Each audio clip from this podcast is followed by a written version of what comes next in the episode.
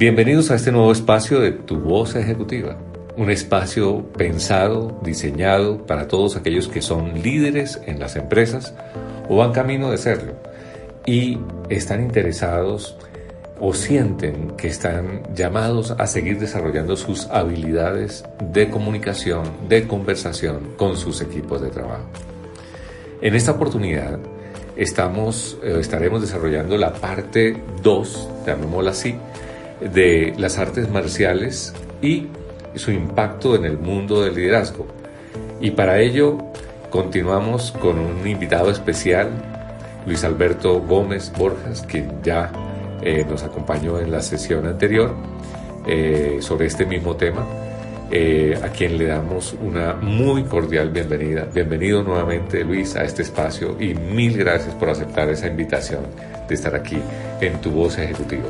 muchas gracias Manuel, muy contento otra vez de estar acá con este espacio y poder compartir un poco esto que, que tiene que aportar las artes marciales al liderazgo a esas esa enseñanzas que tienen ya mucho tiempo y que tienen mucho que decir y de las cuales podemos tirar muchas cosas interesantes y útiles. Súper. Pues eh, eh, si bien lo habíamos mencionado en el, en el, en el anterior podcast, eh, para quienes en esta oportunidad no habían tenido, digamos, la posibilidad de conocer un poco de Luis, quiero mencionar que Luis eh, es ingeniero de sistemas, especializado en telemática, coach, eh, liderado equipos comerciales eh, como gerente por varios años y actualmente es consultor en materia de gestión de cambio, coaching ejecutivo, liderazgo y además de toda esa experiencia y conocimientos muy especiales que estamos mencionando, es practicante e instructor eh, de artes marciales japonesas.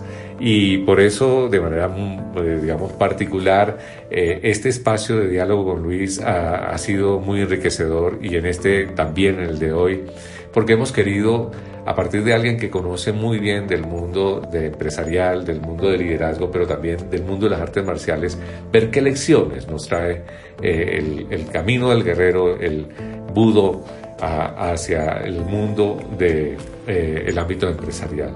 Y hoy en particular, con la ayuda de Luis, vamos a estar explorando tres ámbitos eh, de esa conexión entre las artes marciales y el liderazgo. El ámbito, de una parte, del líder que es modelo para otros, o sea, la importancia de ser ejemplo, de modelar. El ámbito de la humildad y también el escenario del compromiso mutuo que debe existir entre el líder y aquellos a quienes lidera. Y en el ámbito, pues en ese ámbito, desde las artes marciales estamos hablando del compromiso mutuo entre el maestro y el practicante. Entonces, sin más, entramos en, materia. Y, en lo primero de, esos, eh, digamos, escenarios es el mundo del líder que modela.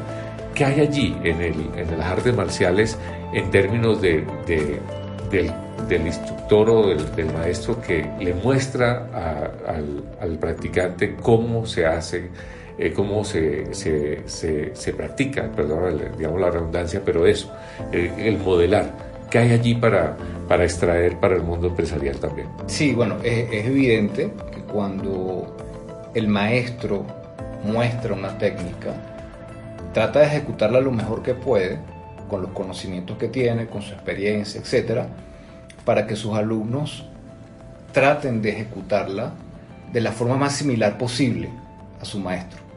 Entonces está este concepto que está muy de moda o que yo he escuchado en Estados Unidos que dicen fake it until you make it. O sea, hazlo como si fuese de mentira, pero trata de hacerlo de, forma un poco falsa hasta que logras hacerlo. Y ahí viene mucho lo que conversábamos del, del tema este de que el hacer genera ser que lo vimos cuando, en nuestra formación de coaches, cuando tú haces, estás generando ser. Entonces, está mucho esto de que el, alumno, dentro del, ámbito del budo, de las artes marciales japonesas, eh, imita al maestro. Sin embargo, esa imitación no debería ser vacía, debería ser una imitación eh, orientada a tratar de descubrir en ese, en, ese hacer cómo, cómo empoderarse o cómo apropiarse de esas técnicas y de esos movimientos. Del lado del maestro, él, si bien está tratando de hacer ese movimiento o esa técnica y mostrarla lo mejor que puede, él también está tratando de llegar a un modelo, está tratando de expresar un modelo máximo, eh, un enunciado máximo de expresión marcial. Ahora, en el ámbito del liderazgo lo pudiésemos trasladar a, esta postura del líder. como líder, él, debería pararse ante sus, su, su equipo, ante los integrantes de su equipo, como un modelo y estar consciente de que él va a estar modelando y que las personas de su equipo lo pueden estar imitando incluso de forma inconsciente. Y, eso es lo que va a pasar, así somos los seres humanos, aprendemos por imitación. Y es lo que, lo que sucede cuando, cuando no hay esta conciencia, podemos estar también modelando conductas que no son las mejores, que no son las más eficientes. Entonces el, el líder debería primero estar consciente de esto, que todo lo que él hace dentro del ámbito de su, de, su liderazgo, muy probablemente va a ser imitado por su equipo. Entonces, hacer uso de esa conducta natural del ser humano para empoderarlos y, que ellos vayan poco a poco adquiriendo ciertas capacidades. Esto está concatenado con los otros puntos que vamos a hablar más adelante.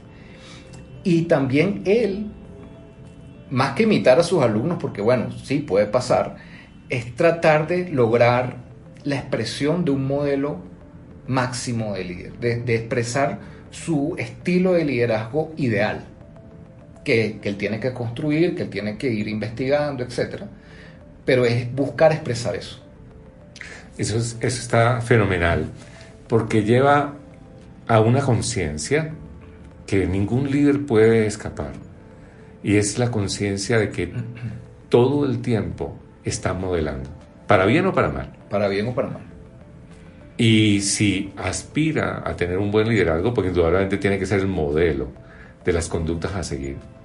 Casi que uno diría que el líder arranca a modelar desde el momento en que cada día pisa la puerta o cruza la puerta de la empresa y apenas comienza a saludar, a caminar, a preguntar, a sentarse en sus reuniones, están modelando todo el tiempo.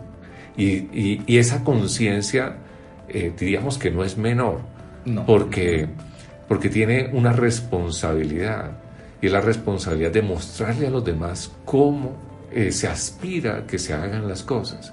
Así como en el mundo de las artes marciales no lo compartes, ¿no? Sí, sí, y es un poco también el líder vendría a ser también una expresión de la cultura de la organización.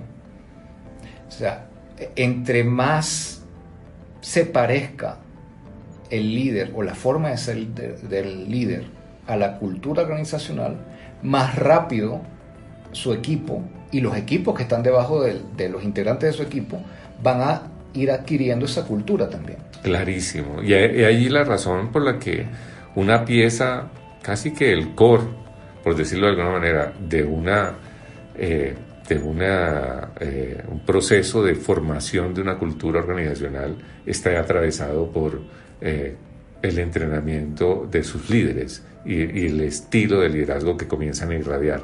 Eh, con lo que tú nos explicas se ve clarísimo por qué lo uno lleva a lo otro. Sí, y es, y es, sumamente funcional cuando hay esta, esta conciencia. Bueno, traigamos otra, otro ejemplo del, del budo, de las artes marciales japonesas. Tienen miles de años y han sabido transformarse de acuerdo a las necesidades de su tiempo. Nacieron evidentemente para combatir, para ganar combates, para ganar guerras, eh, para tomar el poder, para defenderse. Y ya a finales del siglo XIX, cuando, cuando Tokugawa este, ya estaba implantado, o sea, la dinastía Tokugawa ya estaba implantada en Japón, y eh, todavía estaba este espíritu muy guerrero, si bien había muchas normas para, evitar el tema de la guerra civil, etc. ya el, emperador tomó el poder y quiso hacer una apertura de Japón, porque era una, cultura prácticamente feudal. Y bueno, toman el control de Japón, prohíben el porte de, armas, de, de, sables cortantes, y ahí el budo tuvo que transformarse. Las artes marciales se transformaron y se orientaron más al desarrollo del ser, al desarrollo del ser humano. Okay. Entonces ahí viene el, lo que quiero resaltar es que es muy funcional este, es, esa conciencia del modelar. Eh, eh, ahí los líderes de las artes marciales japonesas en ese momento, bueno, muchos no se adaptaron, hubo una guerra civil, etc. Pero hubo otros que sí. De hecho, ese primer gobierno que abolió el uso de, de, katanas, de, sables japoneses en la calle y que abolió la casta samurái, muchos de esos ministros, muchos de esos legisladores eran samuráis. Ellos se adaptaron, ellos lograron cambiar el foco, pero siguieron usando los mismos métodos. Esto de la conciencia del modelar. Del modelar, ok. Perdón, hay, una transformación cultural muy profunda política económica, social dentro de Japón. Y estos, estos, estas personas que fueron formadas en artes marciales muy antiguas, lograron aplicar esos conocimientos, esas actitudes y esa conciencia del modelaje que estamos hablando ahorita para esa transformación. Muy bien. Y, mira que, que, mm, me, viene, me viene a la mente esa expresión de liderazgo que incluso eh, es muy citada por parte de Gandhi eh, para decir, eh, sé el cambio que quieres ver en el mundo. Esto es la máxima expresión de liderar es con el ejemplo. Exacto. Es lo que tú modelas. Y aquel que no sea consistente o no sea coherente con aquello que modela, pues eh, no, no, no, va a poder impactar. Eh, no, no, hace sentido alguien que hable de trabajo duro, de resiliencia o de trabajo en equipo cuando no es el primero que muestra eso al resto del equipo, ¿no? Así es. Y, y, tú con esta cita de Gandhi eh, también vuelves sobre lo, lo que comentaba hace rato, que el modelar no es solo del líder hacia su equipo, es, del, es también de ese ideal que tiene el líder o que ha construido el líder hacia sí mismo. Mira. yo debo expresar ese, ese ideal o ese estilo de liderazgo que yo quiero eh, encarnar, desarrollar. Eso lo, va a lograr poco a poco. Hay muchas personas que lo han logrado. Y estar consciente de eso. Y, en la medida en que él va modelando ese, ese, ese ideal, y lo va expresando, así también lo van a, de una manera, hacer como un espejo, ¿no? Hacia, su equipo. O sea, va como cascadeando. Okay. como desde ese mundo de las ideas que hablaba Platón, ese ideal, yo como líder debería ser un reflejo de eso. Y al encarnarlo, entonces yo me convierto en ese ideal o ese modelo hacia mi equipo. Y el equipo va a poder de alguna manera irlo, como tú mencionabas, imitando, copiando, que, que eso nos lleva a otro tema que, que también eh, para mí siempre fue especial y es el tema del desarrollo de las competencias.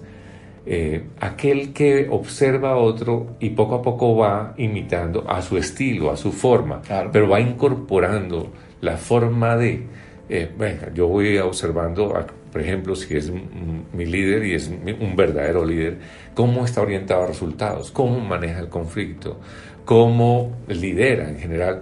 Y vamos a ir, vamos, lo voy a ir incorporando a mi manera, a mi estilo, y lo voy copiando y voy imitando, pues voy desarrollando mi competencia. Claro. Eh, incluso, incluso durante mucho tiempo para mí fue pues como un tema que me cuestionaba eh, cuando se desarrollaban manuales de competencias en áreas de talento humano, porque terminaba siendo un manual que terminaba archivado en, una, en un escritorio, en la gaveta de un escritorio. Y, y se hablaba entonces que pasaba del grado 1 al grado 2 en el desarrollo de la competencia, pero eran manuales, ¿no? Y entonces las personas veían como abstracto, como una cosa como extraña, el cómo desarrollar una competencia. Oye, es que yo quiero ser un mejor líder, o yo quiero estar orientado a resultados, o yo quiero trabajar en equipo, o quiero eh, gestionar bien mi tiempo. Bueno, la competencia que fuera, y parecía como fuera un, un, tema como difícil de, de agarrar, ¿no? Eh, y resulta que no, resulta que las competencias se desarrollan justamente observando al otro, y particularmente quien es modelo. Y por eso el líder eh, se vuelve fundamental como modelo, pero también el otro el que le está, le está, está en el proceso de desarrollar, sus competencias, se vuelve fundamental el que comience esa práctica, ensayo, error, eh, que vaya incorporando, que vaya viendo qué le va funcionando, qué no. De la misma forma como los niños también aprenden de los padres, ¿no? Sí, ese, bueno, te comenté hace rato que fuera del micrófono, que hay un concepto en el budo que apela a que no perdamos ese espíritu del principiante, que eso nos habilita a, siempre ver la novedad, incluso en tareas repetitivas. Es como estar abierto a aprender de ese libro que está ahí. En el caso del budo o de las artes marciales, en los movimientos a veces pueden ser repetitivos. Pero cuando uno lo hace con esta conciencia, poco a poco te vas dando cuenta que puedes perfeccionarlo cada vez más y se vuelve interesante. Y te vas dando cuenta de lo que te enseña, no solo a nivel físico o técnico, sino a nivel filosófico. Ya te vas a, como a otro nivel y lo vas trasladando, bueno, lo que estamos haciendo acá, llevándolo el budo al liderazgo. Em, entonces, eso te habilita primero a estar abierto a conocer, a, tratar de no eh, limitarte o autolimitarte con la idea de que ya sé yo sé ya, ya no, no necesito aprender.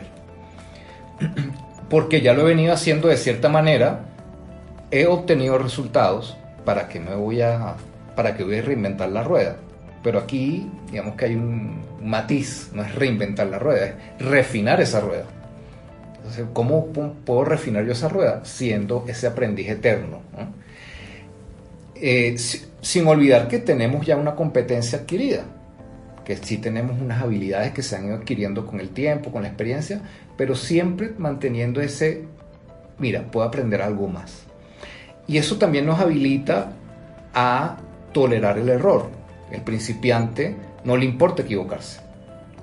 Y, bueno, ahí en el libro de, mi maestro que te mencioné, Pascal Krieger, eh, él explica este, este concepto y dice, bueno, los niños cuando, cuando están aprendiendo a, hablar, balbucean y aprenden a hablar. Y por eso dicen que es más fácil aprender idiomas cuando están pequeños, cuando, está, cuando uno es niño. Pero no es por, yo no creo que sea por una incapacidad que tenga el adulto, simplemente porque tiene menos tolerancia al error. En, en el budo es igual. Entre más te equivocas, vas corrigiendo sobre la marcha, te atreves a hacer el movimiento, te atreves a hacer la técnica, no le tienes miedo a hacerlo mal, vuelves y lo repites, y así vas, ¿no? Y el maestro tiene esa conciencia también, esa tolerancia al error. Dice, ok, lo intentó, se equivocó, pero lo intentó. Entonces aquí el líder es más o menos lo mismo, él debería estar consciente que su equipo puede cometer errores y debe tener una cierta tolerancia al error, sin descuidar la impecabilidad o la calidad de lo que se va a entregar, pero teniendo esa conciencia que necesita el equipo aprender y para aprender es inevitable el error. Entonces, más o menos por ahí pudiese eh, el budo aportar en, este, en esta enseñanza, de lo que es esa postura del líder hacia su equipo. Eh, esa, esa postura, pues nos, nos, has mencionado algo que, que hoy se ha vuelto como muy importante, particularmente las empresas que aspiran a ser innovadoras. Uno no se imagina una empresa que aspire a, estar en la creatividad y la innovación en donde eh, pretenda no, eh, no manejar cierta tolerancia al error, porque entendería, entendería uno que el, el ensayo-error es lo que va generando esa, esa creatividad ¿No, es así? Claro, sí. Y ahí también el rol del líder es primordial y esta postura hacia su equipo debería también contemplar el conocer, que lo mencionamos en el primer podcast, conocer a cada uno de los integrantes de su equipo. ¿Qué lo mueve? ¿Qué le da miedo? ¿Qué lo entusiasma? ¿Qué lo entristece? ¿Cuáles son sus capacidades técnicas? ¿Cuáles son sus competencias blandas? ¿Cuáles son sus falencias?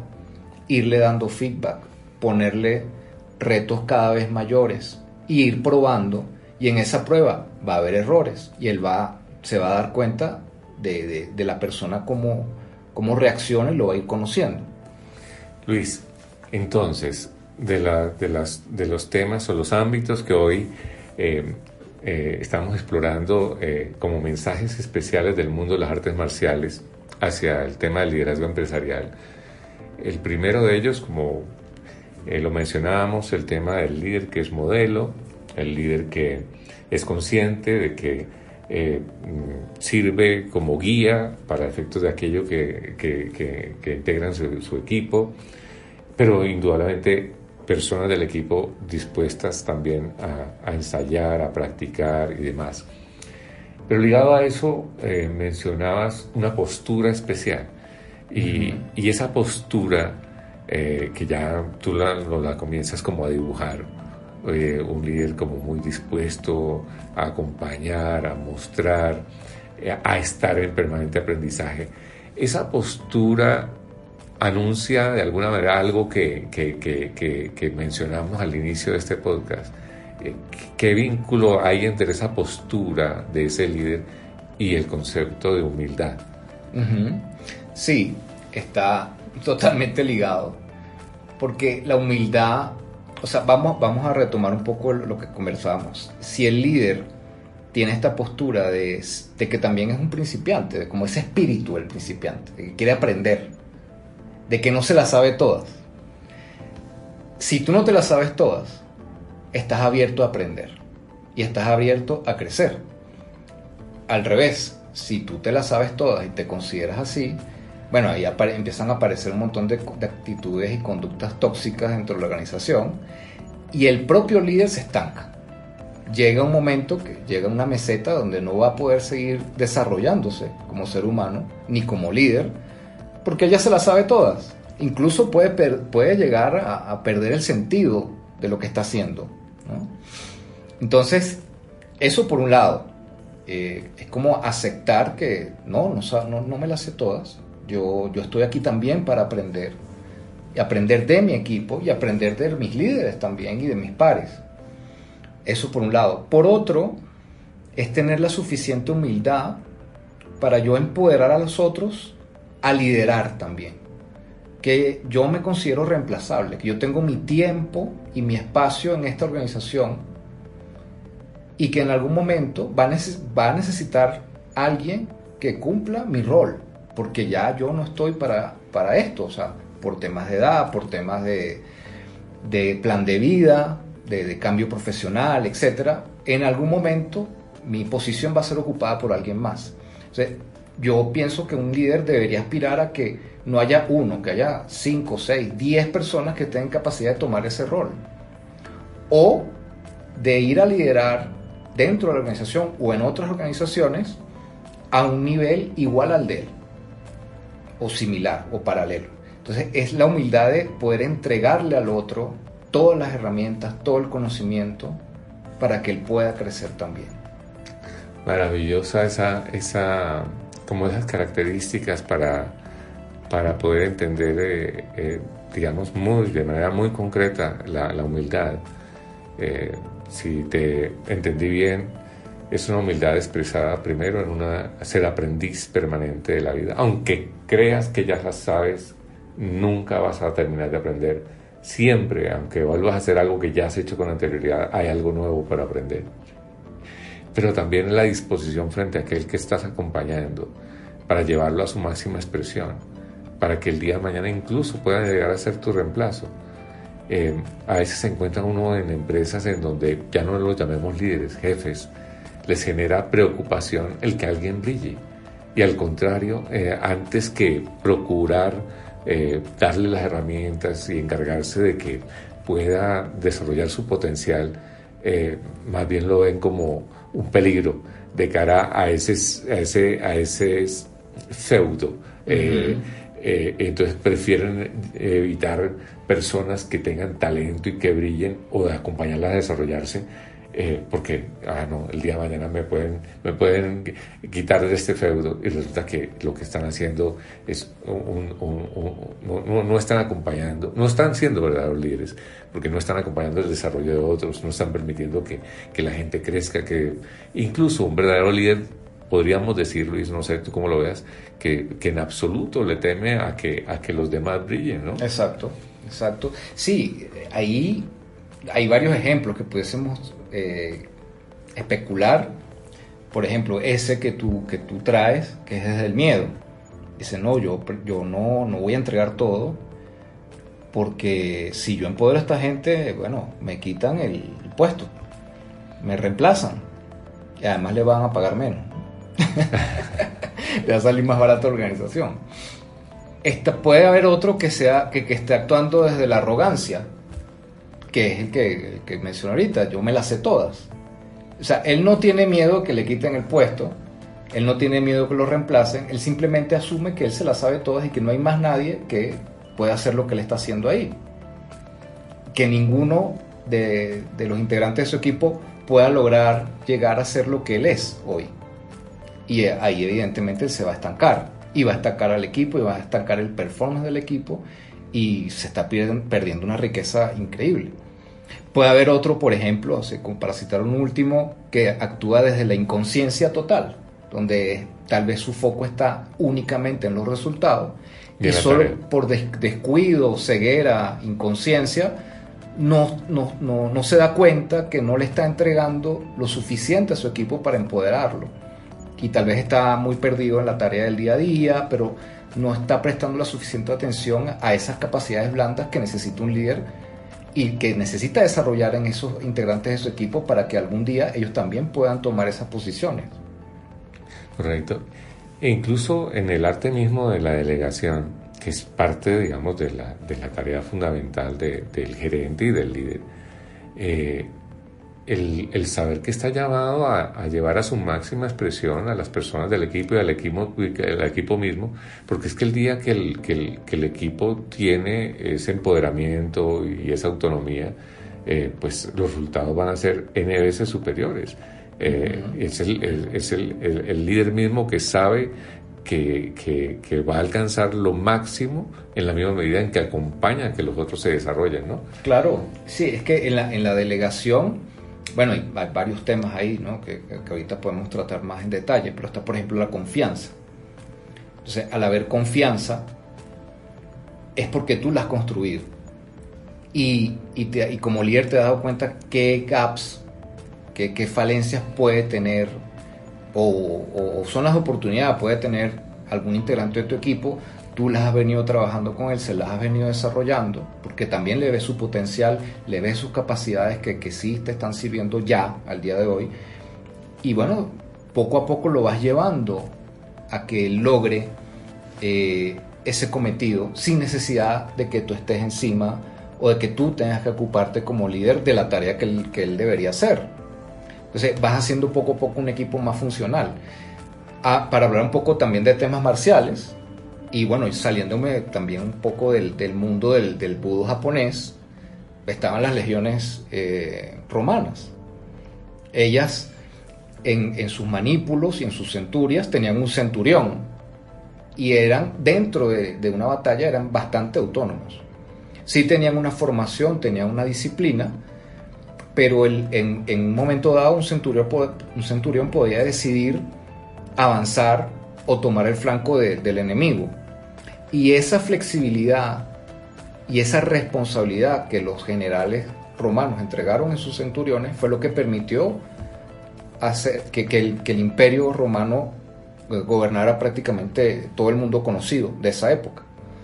Entonces, es, la delegación es súper importante, es, tiene que ver mucho con esto, con, con, el poder, tener la suficiente humildad de que yo no soy como líder el que tiene que hacer todo, yo no soy como líder el que tiene que verificar la minucia, ese micromanagement que tanto se ve lamentablemente en muchas organizaciones, sino ir poco a poco confiando también en la capacidad del otro.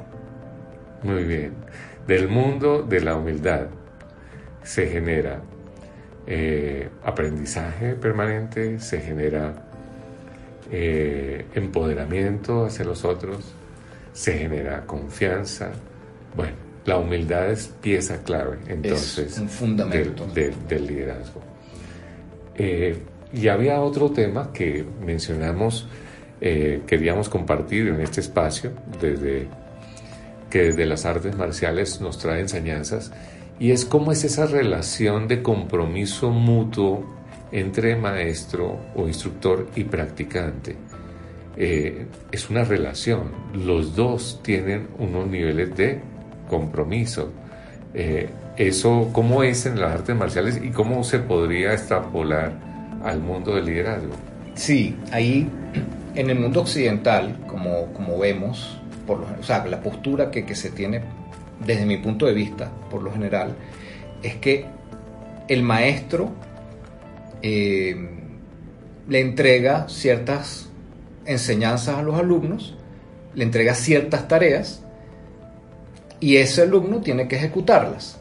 Digamos que el alumno tiene un compromiso con el maestro de ejecutar ciertas tareas para poder mantenerse como alumno de ese maestro. Eso lo vemos en la escuela, en el liceo, en la universidad que es como la, forma en que nosotros los occidentales vemos un poco la enseñanza o el liderazgo o la guía, vamos a llamarlo más acá guía. En el mundo oriental, sobre todo en Japón, en el budo y en todo lo que son las artes marciales japonesas tradicionales, hay otra dimensión y es que cuando el, el maestro acepta un alumno, de forma implícita se crea un vínculo de compromiso de ese maestro hacia el alumno. No es, no es solo que el maestro le va, le va a entregar una instrucción al alumno o una tarea para que la ejecute y él tiene la, ese alumno tiene la, la obligación de hacerlo, tiene el compromiso, no obligación, compromiso de hacerla para poder aprender y poder subir en la escala jerárquica, sino que el maestro eh, acepta ser maestro de ese alumno y adquiere un compromiso con él.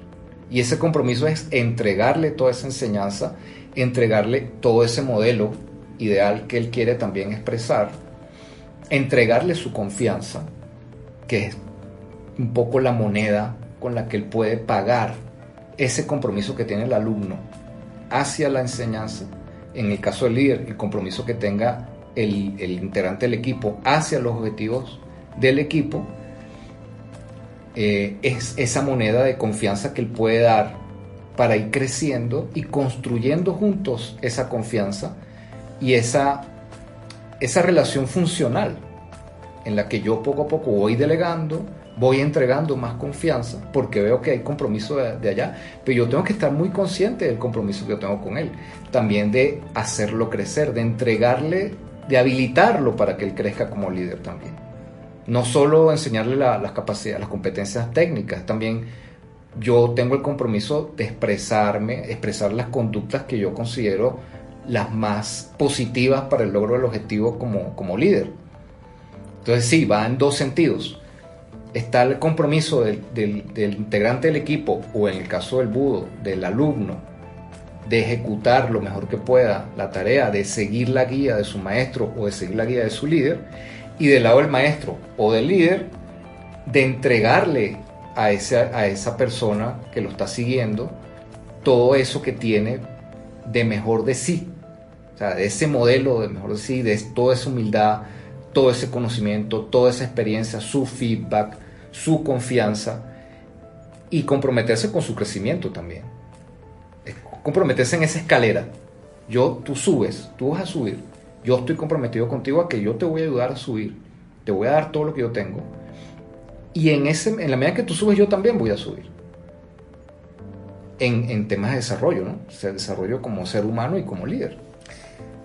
Y en el mundo empresarial, a veces se encuentra uno con la inquietud de algunos líderes en el sentido de que han tratado de dar lo mejor de sí, pero a veces en determinados equipos se encuentran eco en algunas personas, pero habrá alguno que no responda. Eh, eso a veces genera como ansiedad, como cierta inquietud, e incluso algunos los puede llevar a pensar, pero yo para qué me entrego tanto, me desgasto tanto si eh, al fin y al cabo no todos van a responder.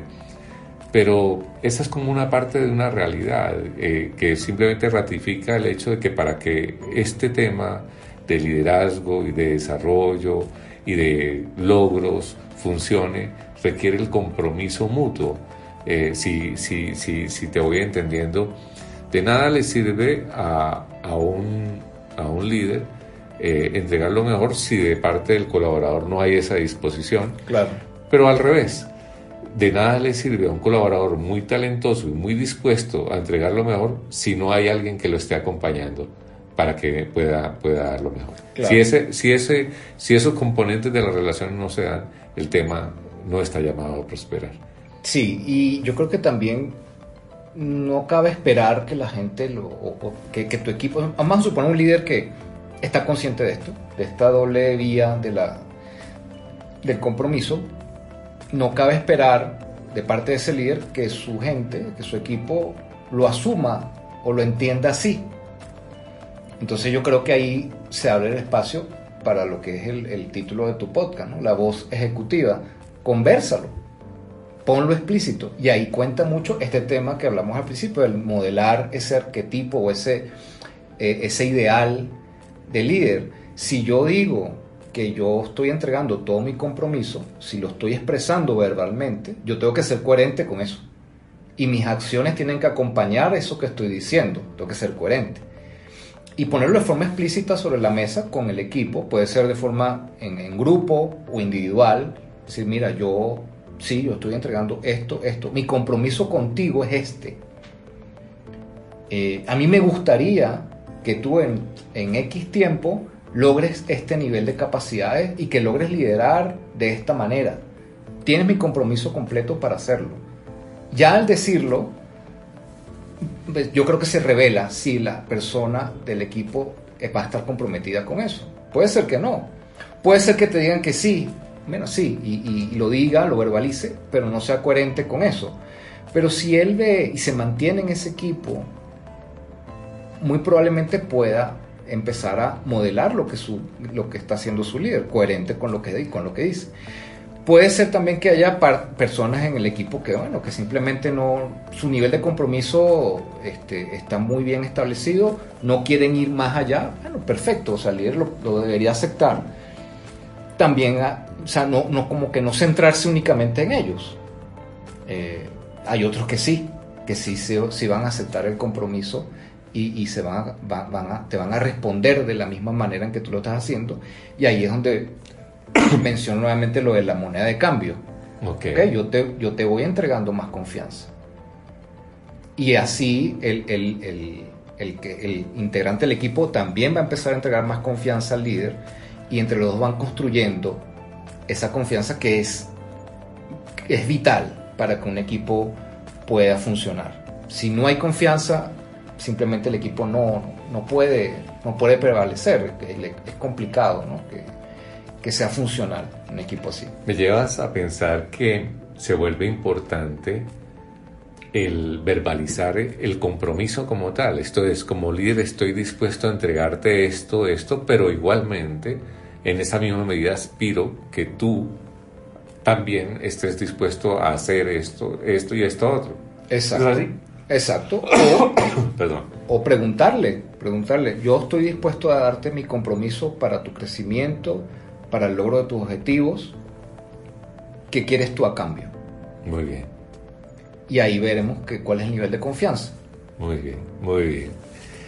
Luis, para cerrar este espacio, eh, quisiera preguntarte, como más que preguntarte, plantearte lo siguiente, es ¿qué mensajes eh, compartirías eh, como, como tres bullets, como tres mensajes claves desde el mundo de las artes marciales para el liderazgo en el frente de modelar humildad y de compromiso?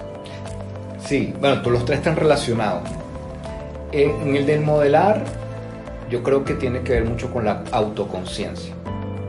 El estar, primero, el plantearse esto, ¿no? De decir, ¿qué tan consciente soy yo como líder de mi actuar dentro de la organización? De mi forma de ser en este rol.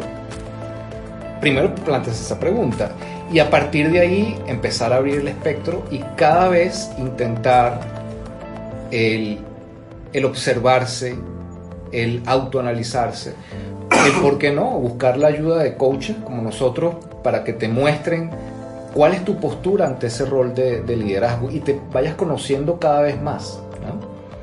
Yo creo que ese tema de la autoconciencia es súper importante. Como sacar un poquito la cabeza del, agua y ver, en lo, la, se habla mucho de ver el bosque, pero muy poco lo hacemos. Correcto. Eh, y, es muy fácil perderse en, ese, en, ese, en ese mar, en ese mare magnum de, de tareas diarias y más en el mundo de hoy, pero hay que buscar el espacio para tener un autoconocimiento, porque si yo no sé a qué aspiro y qué es lo que estoy expresando, muy difícilmente voy a poder, voy a, voy a modelar, pero no sé qué es lo que estoy modelando. No tengo idea. Muy bien. Eso como por el lado del, del, del, modelaje.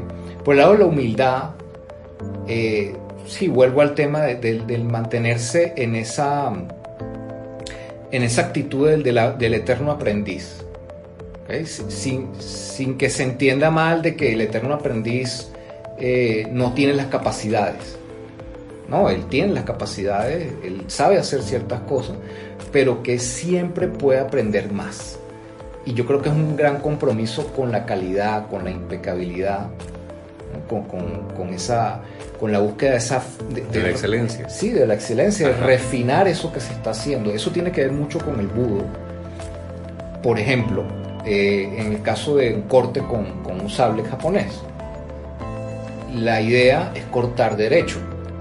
Es muy difícil, parece sencillo, pero es muy difícil coordinar tu cuerpo para que tanto la mano derecha como la mano izquierda eh, estén en, total coordinación con la espalda, los músculos de la espalda, y no haya una que tenga más fuerza que otra y el corte vaya derecho, de arriba abajo.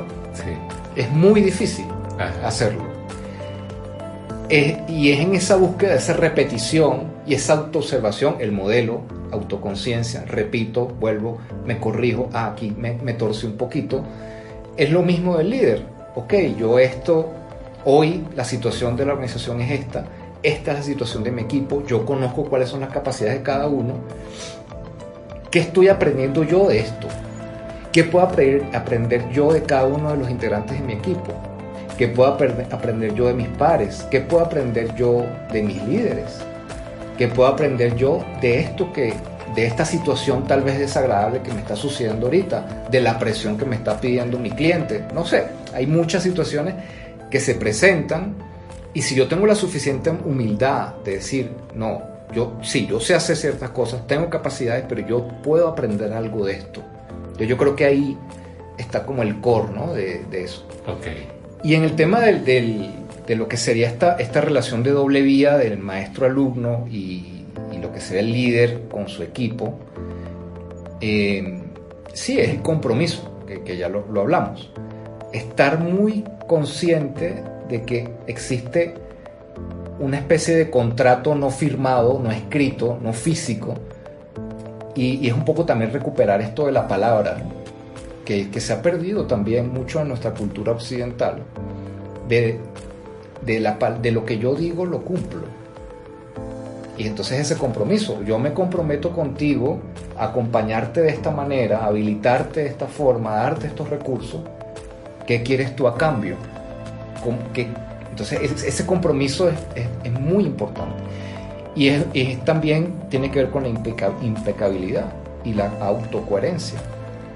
Entonces creo que los tres están muy en relación, están muy en relación uno con otro. Luis, muchas gracias por todo lo que nos has compartido hoy, de todo lo que se puede aprender del mundo de las artes marciales hacia el liderazgo.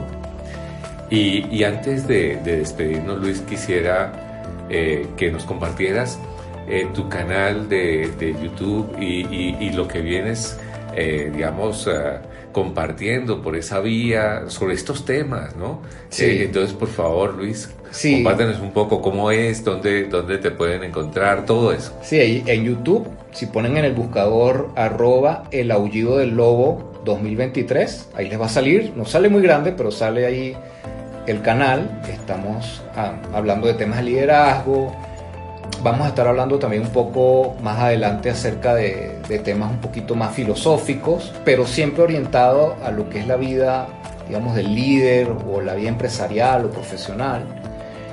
Eh, en Instagram también me pueden conseguir en arroba Gómez. Ahí, bueno, es una cuenta más personal. Cuelgo algunas cosas que tienen que ver con, con liderazgo. Pero bueno, también tienen, pueden tener una visión un poquito más humana de mí, ¿no? Y creo que también es importante ver esa parte.